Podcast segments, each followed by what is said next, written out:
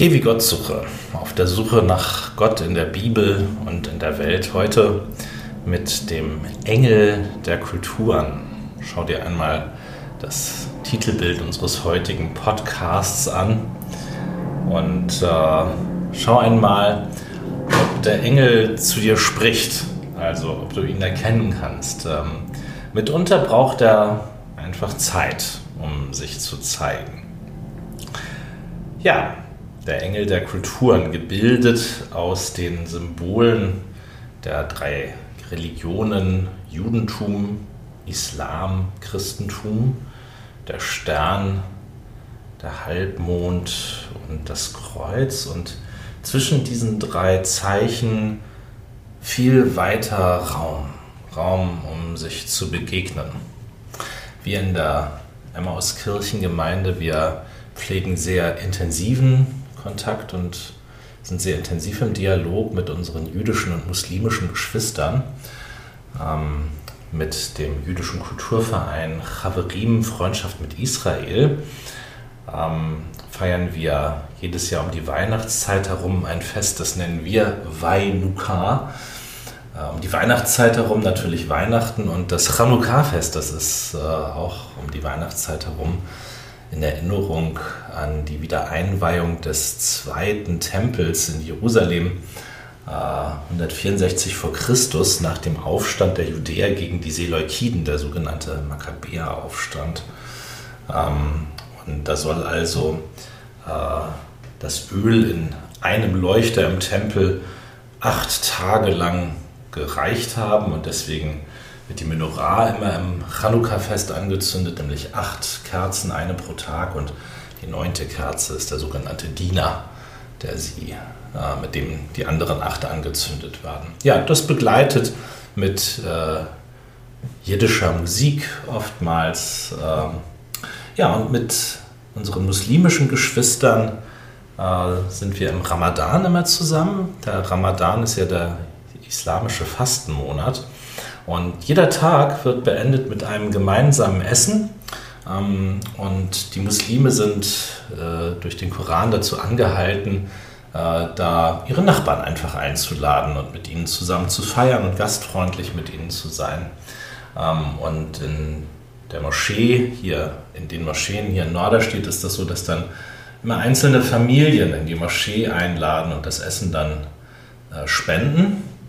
Wir machen das so, dass wir in die Kirche an einem der Abende einladen, in die Christuskirche und da dann erst das Abendmahl feiern, die Christinnen und Christen und da schauen die muslimischen Geschwister dann zu und gucken, wie sich das anfühlt, anhört, wenn wir Abendmahl feiern.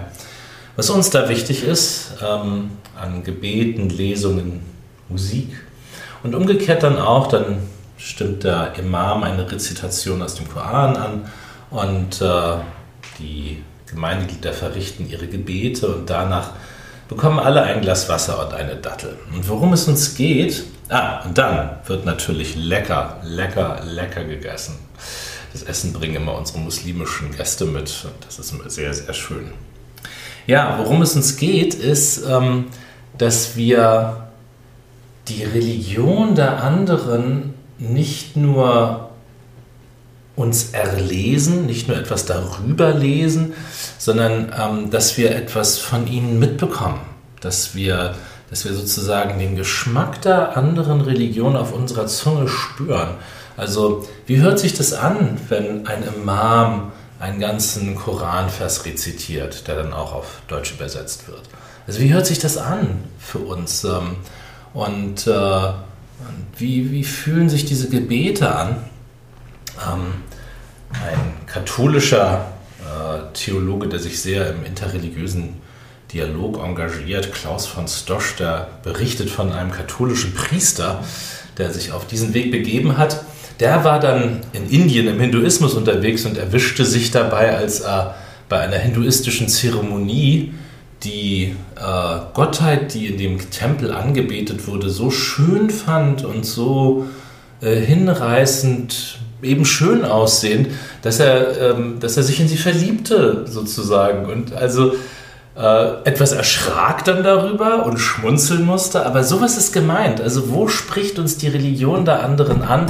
Wo können wir von ihnen für unser eigenes Glaubensleben etwas lernen? Es geht ja nicht darum, ähm, dass wir Muslime werden und die Christen, wiewohl, das sagt Klaus von Stosch auch, der Dialog da auch immer etwas Werbendes hat oder etwas, also zu versuchen, den anderen für die eigene Überzeugung zu gewinnen so einen, einen, einen missionarischen Aspekt hat, aber von beiden Seiten, ähm, weil wir ja also einstehen für das, was uns wichtig ist.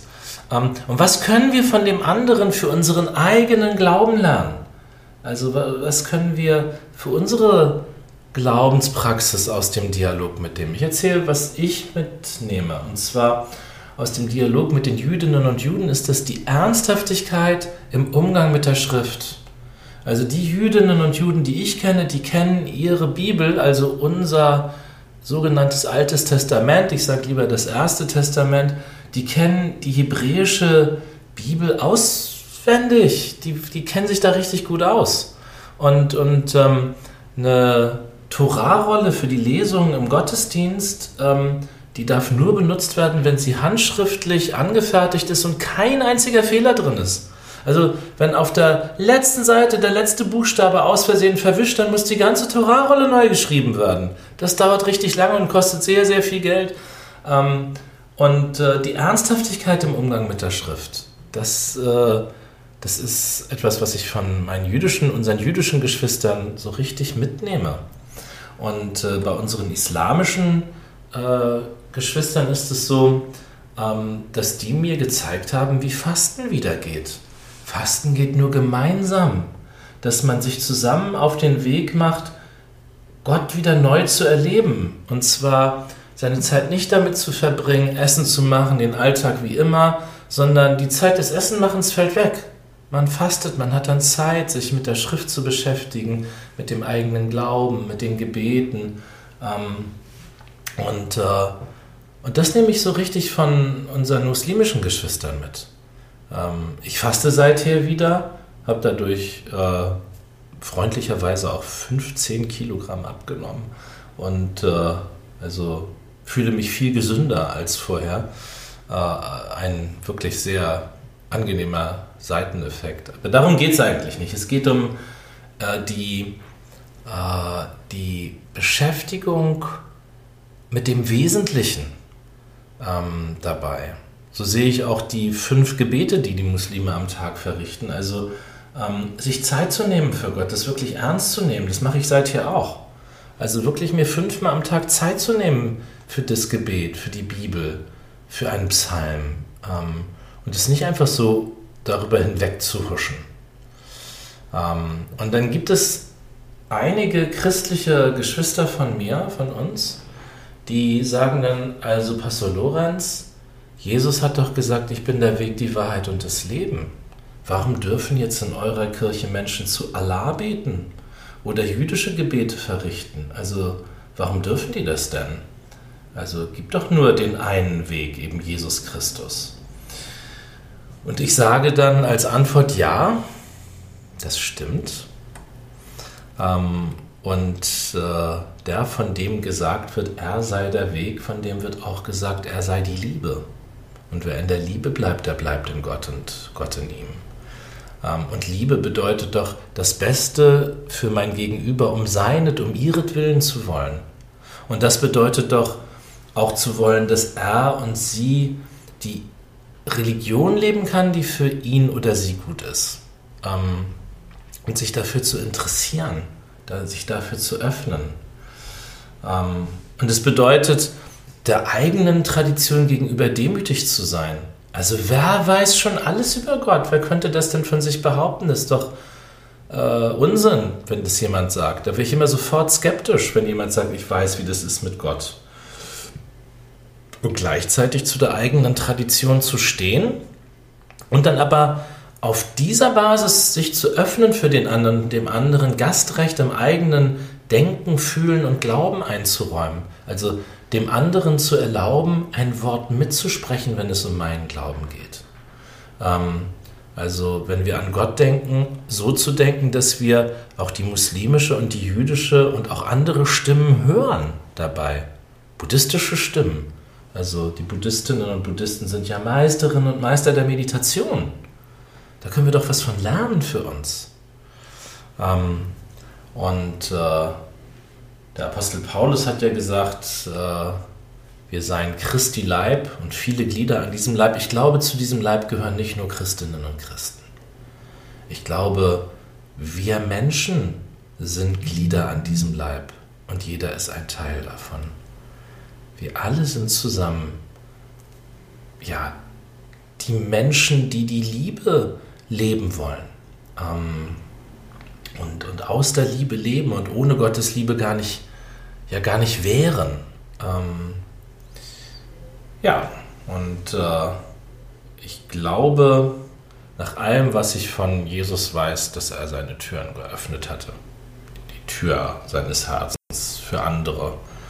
Ähm, und äh, ja, er, der gesagt hat, liebe deinen Nächsten wie dich selbst und Gott mit all deiner Kraft, mit all deiner Seele, deinem ganzen Herzen, deinem ganzen Willen und allem, was du bist. Ja, ähm, und das könnte sein, wenn du dich auf diesen Weg begibst, dass du dann Freunde findest. Ähm, also ich habe Freunde gefunden in der jüdischen Gemeinschaft und äh, in der muslimischen Gemeinschaft. Und das ist einfach was anderes, wenn man sich anruft äh, und äh, sagt, hallo, na, wie geht's denn? Erzähl doch mal. Und, und wenn man sich trifft und sich freut übereinander. Das ist einfach einfach was anderes, ein anderer Schnack. Ähm, und äh, wenn du magst, dann geh mit uns in die Fastenzeit. Die beginnt ja auch für uns jetzt am Aschermittwoch. Und wenn du magst, sei am 31. März um 19 Uhr in der Christuskirche dabei. Äh, und äh, begeh mit uns äh, Abendmahl und Iftarfest das 31. Mai 19 Uhr in der Christuskirche Garstedt, Kirchenstraße 12. Falls du diesen Podcast danach hörst, dann ist diese Veranstaltung, wird diese Veranstaltung schon gewesen sein, aber äh, ja, die machen wir jedes Jahr. Okay. Jedenfalls, wenn du dabei bist, wenn du dabei sein solltest, dann könntest du, Gott möge es geben, mitbekommen, wie der Engel der Begegnung, der Engel der Kulturen, zwischen uns hin und her geht. Ja, geh wie Gott suche, auf der Suche nach Gott in der Bibel und in der Welt. Tschüss.